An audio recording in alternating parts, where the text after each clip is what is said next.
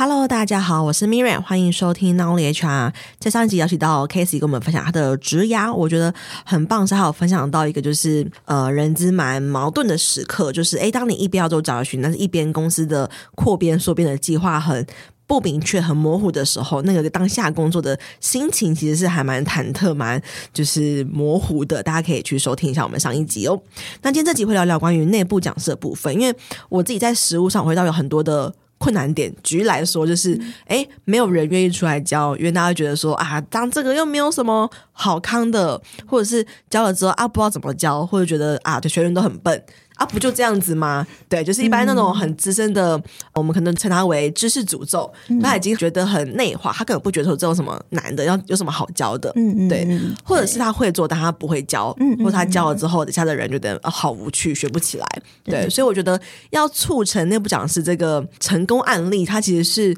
非常不容易的一件事情，对，对，所以今天邀请到 Casey 来跟我们分享。嗯，第一题，我们要如何建立或是重整内部讲师的这个制度呢，大概会有哪一些的步骤存在？嗯。我觉得首先一定是要先确定公司目前内部讲师制度的状况。对，我们需要了解，就是是第一种完全都没有内部讲师，那希望可以从无到有的发展这个制度。那还是我们已经有内部讲师了，但是没有一个明确的管理制度，就是诶，好像已经有陆陆续续有人在讲课了，但是其实他们没有被任何的管理规范住。对，那或者是我们已经有讲师也有制度，但是我们希望可以将这个制度更优化。对，先确认我们在就是公司目前在哪一个阶段。确认完之后，就是要跟我们的选用预留，其实跟就是人员招募一样，选用预留的这个机制来进行结合。对，那在结合的时候呢，我觉得需要思考以下几个点。第一个是要成为我们的内部讲师的话，有哪些遴选的标准？比如说，我们有没有年资的限制？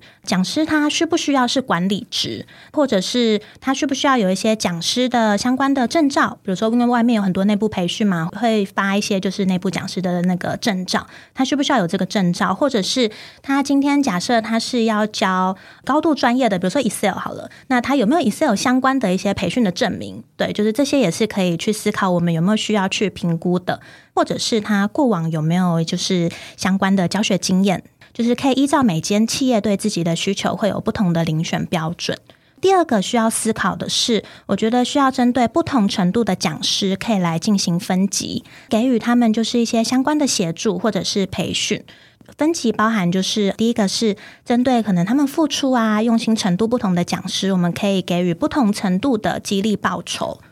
然后，另外也可以就是针对目前在不同程度的讲师，因为有一些可能他就是我我好有热情，但我我其实完全没有教过的这种讲师，或者是其实我已经超厉害了，我自己在可能营业端已经有很多的分享，我已经有当过好几次的自己小小的讲师，这种不同程度的讲师，我们可以给他们相对应的帮助或者是一些学习资源。最后一个就是退场机制的设计。除了就是遴选，我们一定也有，万一真的今天这个讲师不太适任的时候，我们可以怎么退场？所以评估机制除了跟我们一开始的那个遴选标准有关之外，也可以同时评估课程满意度。因为每一堂课程结束之后，一定会至少要做 L1 学习层次的分析，所以我们可以了解，就是这个讲师他在教学的时候，学员的反应是怎么样。第二个就是专案跟课程参与的积极度。就是我们可以参考学员的反应，然后还有他的一些课程参与的时数来评估，就是这位讲师之后还是不是持续在我们的讲师资料库里面。嗯，对。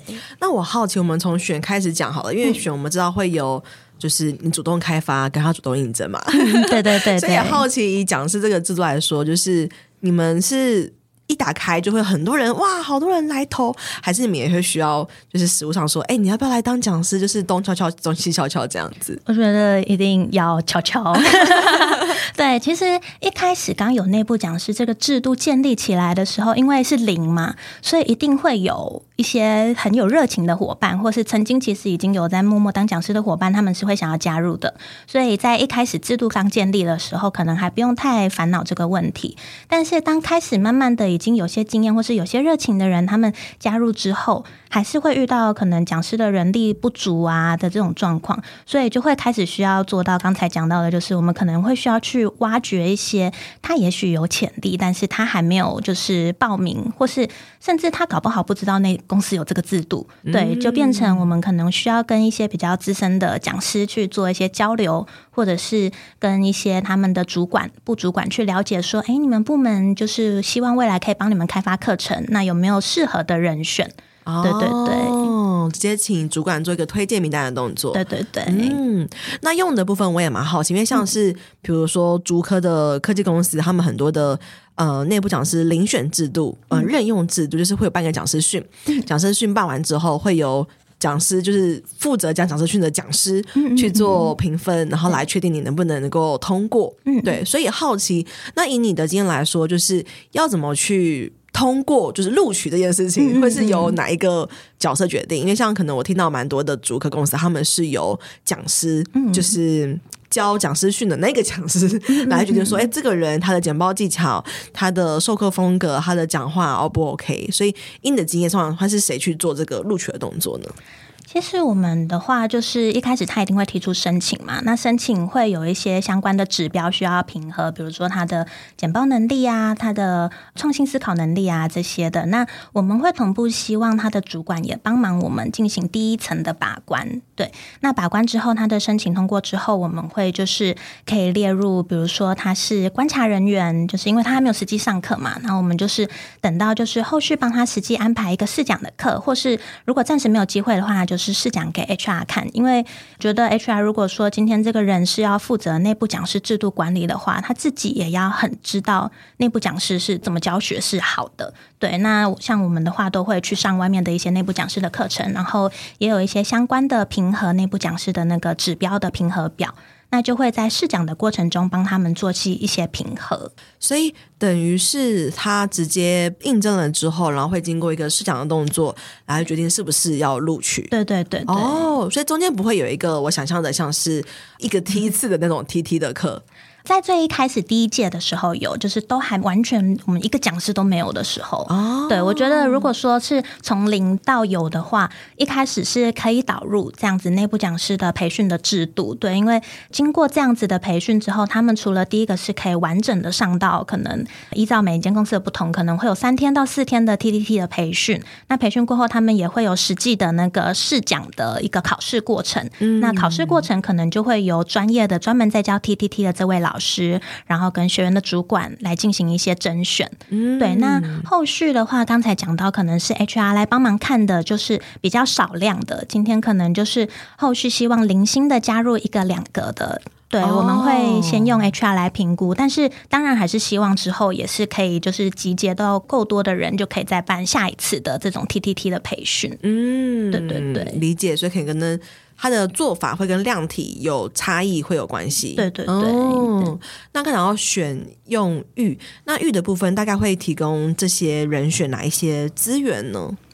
资源的话，就是包含前面讲到的 TTT 的培训嘛。那因为有了这个培训之后，我们也是已经有一些相关的表单建立。未来在他们教学的过程中，他们可以第一个是可以跟着比较资深的讲师。就是协助来学习，对。当他今天是新任的讲师的时候，他可能可以以助教的身份，然后就是在旁边一起了解，就是诶，我可以怎么跟学员互动，或者是上课的过程中可能会有什么样的困难，或者什么要注意的。那另外就是 TTT 培训之后会有一个既定的表单，那我们也会搭配一些相关的呃教学设计表的规范，就是帮助这些讲师他们在上课前有点像是已经拿到那个教师手册，对。那他们就是即使今天完全没经验，或是经验很少。他们也可以先透过教师手册来了解，就是哎，我接下来这堂课可以怎么样来进行？哦，对对对。那实习助教他会有一个时数的规范之类的吗？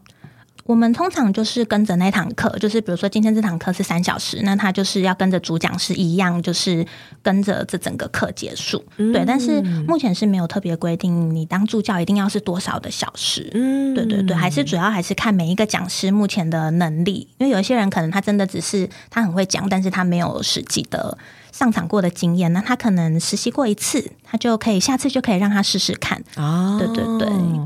那我有两个好奇，问题很多。嗯、就是他提到说，会针对讲师的程度去给予不同的激励报酬。举例，他可能他有讲过，他没讲过，他讲的好不好不好，所以这些会有一个调薪的区间吗？举例来说，哎，你可能像我们一般工作者一样，哎，刚进来三个月，然后过试用期会有一次调薪。对，所以内部讲师你们会有这样子的一个就是调薪的机制吗？他它其实不太算是调薪，对，因为我们目前是没有将就是你是不是内部讲师这件事绑定在薪资上面。对，它比较是内部讲师，我们有额外的，比如说讲师费的激励。嗯、对，那讲师费的激励就会分级，比如说你今天是一般的讲师，可能是有一个费用。那如果说你付出了很多，我们有累积一些点数啊这种的，哦、对，那你可能你的讲师费用就会高一点。或者是今天我们一样是制作教材，但是这个教材它的程度比较简单，你只要稍微检查一下就好了。那它可能就会是一个费用的区间。哦，对。那如果说今天是要讲师，就是耗费自己超多的那个脑力，然后才能生出这个教材的话，那那想当然就是一定要给他们相对比较好一点的讲师费的报酬。哦，对。所以我理解到的是，你们的讲师费的调整，就跟像我们刚才调调薪的机制一样，就是讲师费的调薪机制会跟他的点数有关系，对，对对，就等于你们在激励内部讲师这一块是有一个点数的激励的设计，对对对对对，哦，原来如此。那刚刚讲到选用预留留的部分，退场这块会遇到什么样子的冲突，或者是需要抚平的心情的挫折的这种情境或案例过？我们目前是还没有。真的遇到就是需要辞退讲师这件事情，对，顶多只有就是像刚才前面讲到有一些 TTT 的那个内部培训嘛，那培训不一定不可能一百分百分之百全部通过，对，那就会有可能零星会有一些讲师在这样子的培训之中没有办法通过，那就变成会需要更深入的去跟他们一对一的了解，就是他们是。呃，其实他们很想当讲师，但是掌握不到技巧，还是其实他们真的就是被主管推派出来的，他们可能也没有那么大的教学热忱。嗯，对对对，变成就是需要去深入分析这些原因。但是甄选过后，真的实际成为讲师的，其实目前还没有遇到就是真的会被辞退的状况。哇，看起来一切都还算蛮顺利的。对对对对对，因为我很难想象，如果真的有要辞退的话，哇，那个场面会无敌尴尬。就是当初去敲敲你，然后请你来，结果现在跟人说啊，不好意思，你好像不太顺。对，那个会超级超级尴尬的这个状况。一开始邀请他们的时候，就需要让他们知道，对，因为其实我们的办法也都写得很清楚，他们也会知道自己如果。呃，有违反公司的什么问题，或者是满意度如果一直都很低的话，是真的会面临这种状况的。嗯，对，我觉得一开始是一定要先跟他们讲清楚。除了在可能辞退上，我们有想到会发生一些挑战之外，在整个推行或者是执行内部讲师制度这个过程来说，还会有哪一些挑战发生的呢？那 Casey 你会如何解决这些挑战？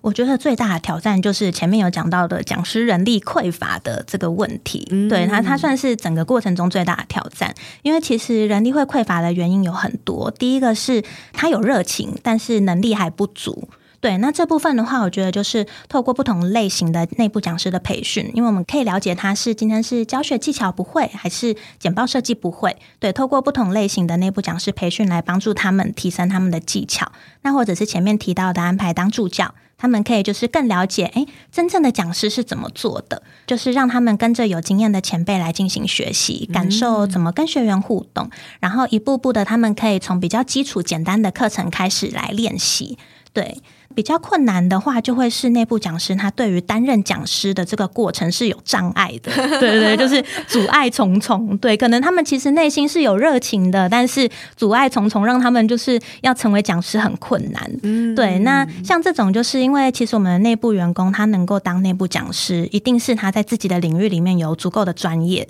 对，那或者是他在自己的部门里会是很重要的一个 key man。对，因为他一定很专业、很厉害，他才会是讲师嘛，或是 top sales。他们可能光是处理自己的专案、自己的事情的时间都不够了，也更难会去挤出一些时间来协助我们进行一些课程的准备。对，因为其实你要当讲师要准备课程，其实真的很需要投入心力跟时间。对，所以像这个问题的话呢，我会觉得我们能做的第一个是时间的调配。对，那这个时间调配，就是因为我们是教育训练嘛，那我们每年在进行年度计划前，可以先确认我们的讲师跟学员他们工作的淡旺季在什么时候。哦，对，就是如果今天我们就是在在旺季安排课程，那不止学员没有心思学习，那讲师也更不可能有心力去准备教学。那第二个是要协助帮忙，就是排除他们工作分配的障碍。对，那这一点指的不是说我们帮讲师分配工作，因为我们其实也不是他的主管，对，我们也没办法决定他的工作量。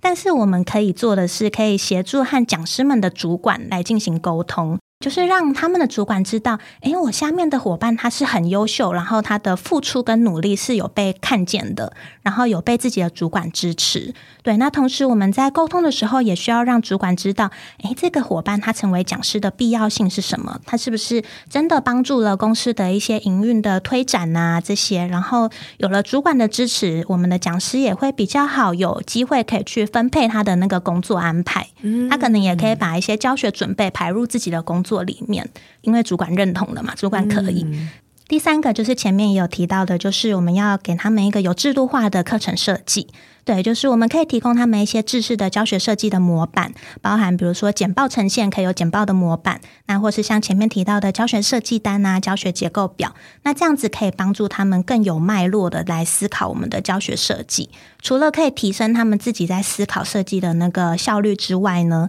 他们产出的这个教学设计表之后，也可以给比较新任的讲师来快速的学习。哦，对，然后就是可以繁衍出更多的那个讲师小帮手，就刚好可以放在那个教学手。册里面，对对对对，嗯、可以来解决我们的那个人力的问题。像我听过有一些公司，他会把部门主管的 KPI 绑一条，是你的部门里面要有一个内部讲师，嗯嗯嗯，对，这样就可以促进让部门主管愿意让你底下的人去当内部讲师。嗯、所以，像你们也会绑这个 KPI 在主管身上吗？这个目前我我记得好像是没有，对，嗯、但是我觉得，因为内部讲师其实他真的是帮助公司一个很大的助力，对，所以就是依照公司的状况，如果可以的话，还是希望可以多设计一些能够鼓励主管来支持讲师的一些机制，嗯，对，因为像他提到的，如果每一个讲师都是公司的部门里面的 key mate，那他的产值很高，然后。主管要要愿意割舍割爱，然后去做，就是支持培训新人，这也是一个蛮不容易的事情。对，嗯，而且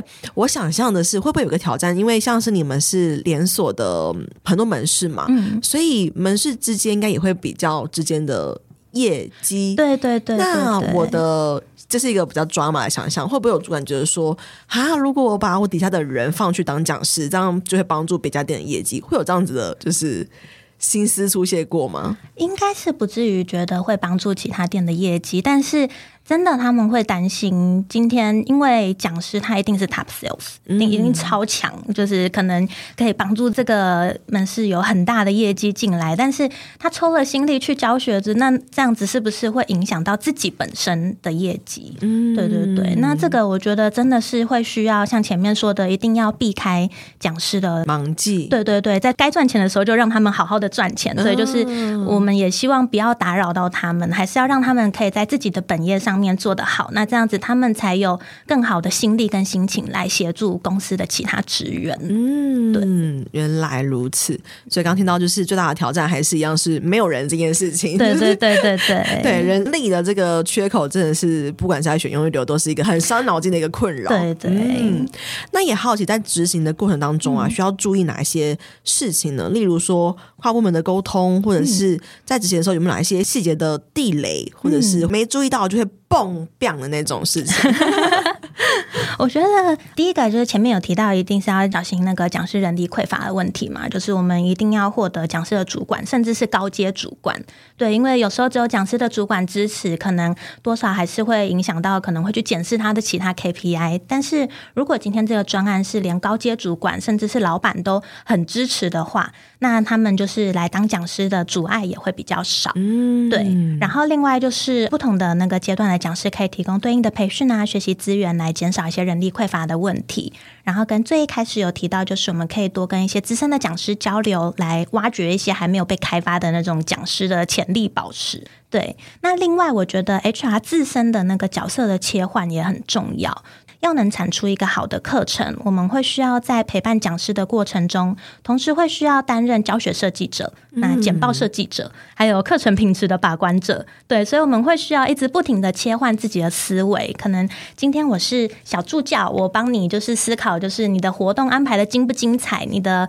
教具要怎么准备。那或者是今天又突然切换，就是我是课程设计师，我要检核你的课程设计有没有逻辑，那学员听不听得懂。对，我觉得就是会需要注意到要依照讲师的需求来调整自己的角色，对，然后成为就是公司的目标，然后跟讲师还有学习者这三个阶段里面中间的桥梁，帮助彼此互相了解。所以我觉得这时候除了要有一个换位思考、同理心之外，也需要可以就是圆滑的来帮助我们的讲师进行知识萃取跟专业的传递。嗯、对，那会提到圆滑，是因为就像前面有提到，他们是能够成为讲师，他们在自己的专业里面一定有就是很高度的被高度的肯定，或是很深的专业。但是其实很常听到的一句话就是，top sales 或是超厉害的人，他不见得是好讲师。嗯，对，他们掌握了自己的高度专业，但是他们不不见得可以把这些好的知识。有脉络、有逻辑的讲给其他人知道，或者是他们可能因为他们已经很熟悉了嘛，他们很会这些东西，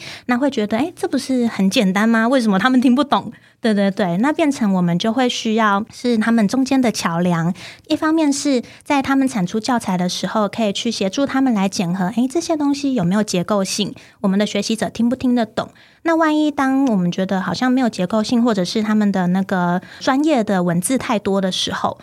我们会需要能够转换成学习者的想法来想，说我为什么看不懂？哦、那对，然后也需要用比较圆滑的方式，让内部讲师理解说，哎，我今天真的就只是个 baby，我是个什么都不知道的宝宝的时候，那你可以用什么样的方式来讲给我听，可以让我听得懂？对，我觉得会需要圆滑的去引导，而不是就是很直接的跟他们说：“哎，你这样我看我听不懂，我看不懂。哦”对，因为讲师其实他们很专业，他们也很有自信。那他们如果你今天只是一味的否定他们的话，他他们其实也会听不进去。确实，就是如何去纠正。修正，修正，修正，对对 对对对，修正可能给讲师一些建议，会是蛮就是需要注意的一个地雷，否则不就啊，我不要当讲师了啦。对，你们就那么啰嗦。对对对对对。那我也蛮好奇，因为听起来其实要 take care 讲师的细节很多，从课程的把关、课程的设计、课程的修正，然后课后就课前、课中、课后都有很多的细节要照顾到。对，所以我好奇，以你们就是这么大一个连锁的企业来说，你们的。会有多少人去 take care 这些讲师呢？因为他应该会有个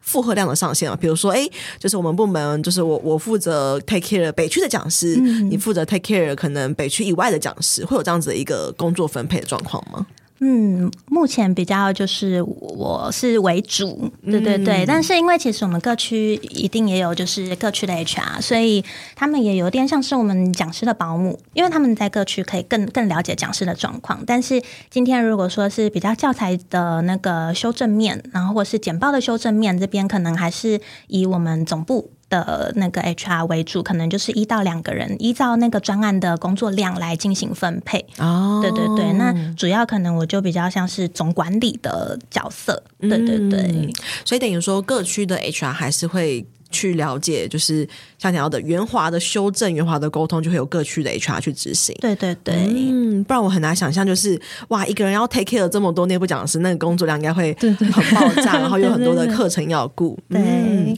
那再来是，我也好奇，因为你经历过咖啡跟就是现在在零售做家电的部分，嗯，所以好奇有哪一些课程是适合用内部的讲师来去做授课的呢？嗯我觉得就是当公司有高度的专业知识，或是高度的机密，这种就是你要是企业内的一份子才能理解的内容的时候，嗯，就就很适合使用内部讲师，像是 POS 系统吗？POS 系统，它就是系统面的东西啊，它有时候可能会是厂商会有厂商的讲师嘛，哦哦哦、那厂商的讲师会先讲解给第一层的种子讲师们了解，那种子讲师们了解知道知道这些东西要怎么操作之后，他们要转化。转化成我们内部的人听得懂的语言，嗯，对对对，所以就变成就是像这种系统面的需要内部讲师的原因，就是要能够转化，让知道内部的人要怎么讲，他们才听得懂，嗯，对，或者是比如说高度机密，或是只有公司的人才懂得，像是什么企业文化啊、考勤制度啊、哦、这种的，对，这种一定是会需要内部讲师，这种会是通常都是 HR，对对对对来讲，对对对，像刚才讲到的系统操作啊，这些内容，如果说我们一开始始就是安排厂商外部人士来对所有的内部人士讲解的话，我觉得一方面共感力会比较弱，嗯，对，因为他们是系统商嘛，他们可能就会觉得啊，我的系统就是这样子设计的，嗯、那我的步骤就是一二三这样子，那为什么下面的人会听不懂呢？对，但是如果今天有转换给内部讲师学习后再转换出去的话。内部讲师们可能就会知道，哎，大家可能哪个地方会卡关，嗯、或是可以讲出更清楚的那个需求目的，让我们的学习者可以听得懂。听起来就是高机密，像是可能公司比较特殊性，是比较没办法由外部的人来讲的，像文化啦，或是内部的操作这些。嗯、那也蛮好奇，就是以整个养成跟激励，因为像是举例来说好了，有一些。讲师可能会很气馁，或者说他满意度很低，就会放弃。那就是激励的过程，激励的手段也很重要。然后养成就是啊，我觉得讲师好难哦，我不要学了。就是鼓励他养成跟鼓励他持续这两个，就是都很重要。嗯，对，所以也好奇，以你过往的经验，你会如何去养成跟激励讲师呢？我觉得就是激励的方式其实有很多种啊，但是最关键的那个核心是一定要让内部讲师们是感受到自己的付出跟努力是有获得价值跟回报的，他们是能够看得见，诶，我的付出真的有所回报。对，那这个回报就是第一个在实质面，就是前面有提到的，一定是要有讲师费嘛，或是教材制作费啊，这些我觉得是必须的，因为毕竟这些内部讲师，他只要今天他的职称不是只单纯挂内部讲师，那他就一定有自己的本职工作。那其实他担任讲师都是他们在本职以外，为了让公司更好而多做出来的付出跟努力。嗯，对，所以我觉得身为 HR 一定是要帮他们去争取这些，就是他们应该要获得的一些相对应的报酬。对，那第二个呢，是我们可以提供讲师们一些被表扬或是被看见的舞台。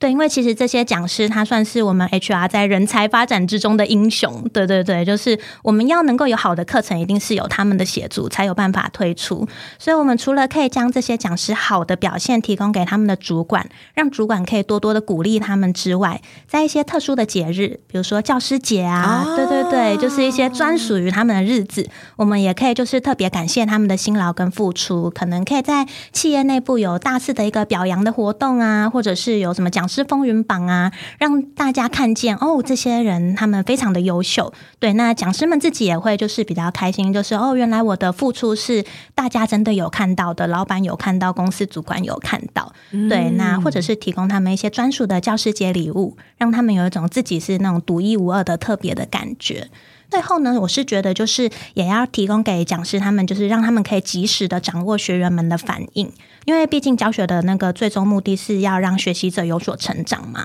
那如果说学习者真的因为这位讲师的教授，他们有了改变，或是有了好的反馈，我觉得对于讲师来说也是一个很好的鼓励。嗯，对，所以我们在课前就可以协助讲师进行一些学员的需求调查，让他们在实际上场的时候，可以就是更好掌握学员的反应跟学员的表现。那在课后也可以就是提供满意度调查的结果，除了那个数字数值之外。也可以提供一些开放性的一些回馈建议来给我们的讲师。嗯、那除了是可以帮助他们看见自己表现的很好的地方之外，如果说学员有一些有建设性的回馈，其实对于我们的讲师们来说，也是一个成长的很明确的助力。嗯，对。那最后的激励方式，我觉得也是可以提供内部讲师一个共学的园地。对，比如说可以建立一些群组啊，一些社群，啊、对对对，让我们的内部讲师们可以在里面，就是除了他们可以彼此交流之外，也可以持续的提供一些就是相关的学习资源。对，那这一块是我还在就是努力的地方。嗯、对对对。那也好奇，以 Casey 过往的经验，养成一个从小白变成一个能够独立运作、表现稳定的讲师，大概需要多久的时间呢？嗯，我觉得还是要看这个人本身的特质诶，因为有一些人他们是真的本身就很热情了，他虽然说没有经验，但是你可以感觉感觉得出来，他讲话是非常有自信的，然后也非常有条理的。那其实如果说真的要很密集的训练的话，我觉得。应该一两个月，说不定就有机会。会这样觉得，应该也有一部分是因为我们其实是零售产业嘛，嗯、然后就是我们的讲师他们会需要面对很多的客人，对，所以他们一定是不会是避暑的。嗯，对对对，所以他们基本的这种表现能力是一定有的。嗯，对，所以就是在培育的过程中，就是慢慢的帮助他们掌握一些教学技巧，他们就可以慢慢的上场。哇，我觉得这个分享很珍贵，就是 因为毕竟这个制度能够成功，然后如何从零开始，或者如何去持续让它生生不息，这对 HR 都是一个很难的任务。对对。那最后呢，想要请 Casey，就是可以给不管是 HR 或者企业主，就是他们有在考虑要导入内部讲师制度的伙伴一些建议呢？嗯。我觉得不管是 HR 或者企业主，就是和内部讲师的这个角色都是相辅相成的。对，就是我们就很像内部讲师的造浪者。对对对，我们要提供好一个舞台，让他们可以展现，那也要准备子弹。让他们可以就是在舞台上可以就是没有后顾之忧的，好好的就是展现自己的长才，然后好好的发光发热。那这样子讲师们可以表现的好，我们同时就也可以收获满意度高的课程。对，所以我觉得最重要的还是要回归到我们要能够看见讲师们的需求，然后帮助他们来排除他们成为讲师的阻碍。对，然后另外第二个就是要让讲师们的努力跟付出是能够被看见的。对，然后这个看见是他们也有相对应的回报。我觉得这个很重要，因为这个才能够真的支撑他们下去。就是除了一股的热情之外，他们也真的是在这样子的付出中有获得一堆回报啊，或是报酬。他们的努力真的是值得的，这样也比较能够激励他们，不会就是永远都在燃烧热情而没有得到任何的东西。是，对，对对，我觉得很关键是要真的。能够看到讲师的需求，他先需求是哦，我没时间，还是我需要你去跟我的主管聊聊？对对还是我需要可能就是你给我更多的设备啦，或是更多的场地，或是更多的培训资源，因材施教的概念啦，对对对，不同的症状去做一个下药的动作。嗯，感谢今天 Casey 的分享，那下次见喽，拜拜，拜拜。这堂招募漏斗不只是课程，也是一套诊断招募绩效的工具。它将成为你的小百科。每当遇到征才困境时，你可以在这堂课当中找到解决方法。初入人这领域，不晓得如何展现你的招募能力吗？你有招募时效与绩效压力，想要找方法来让你喘口气吗？不晓得如何诊断招募困境，找不到突破点，想了解更多业界的新做法吗？不用花上万元请顾问，这堂课程让你轻松获得数据分析能力，自行诊断招募困境。有一次模板让你马上带入工作做应用，有课堂作业，透过实际演练，实际发现你的问题。有专人咨询，解惑你的学习盲点。有课后认证，肯定你的学习成果，带你迈向加薪之路。人小白、资深人资工作者、设计师、公司管理阶层，都可以通过这堂招募漏斗课程，放大你的人资价值。不再单凭感觉解释，可以借由数据撑腰。顺利与主管、老板沟通，也可以透过数据分析晋升到管理层面，提前布局招募策略，提升你的工作成就。我是 Miriam，掌握招募漏斗数据思维，让我在转职时加薪幅度高达六成。过往在企业内担任人资时，招募绩效也获得公司价值六位数的破格配股，甚至激发了招募团队的鲶鱼效应。我现在是一位人资讲师，也是一位做好企业的人资顾问，辅导将近二十多家的企业，招募绩效都大有改善。主动应征履历量增加了百分之四十，到谈率高于百分之八十五，报道率甚至突破百分之九十五。我在二零二一年开设了第一堂招募漏斗的课程，至今已经累积了一千名的学员，课程获得将近四点八颗星的好评，众多学员因为招募漏斗成功加薪。经过两年的时间淬炼，收集了学员的学习问题与反馈。二零二三年，我大幅更新了招募漏斗课程，将内容全面升级。如果你是人资工作者，想要突破真才困境，大声的证明自己，或是想要提升工作能力，往 HRBP 迈进，那你千万不能错过这堂课程。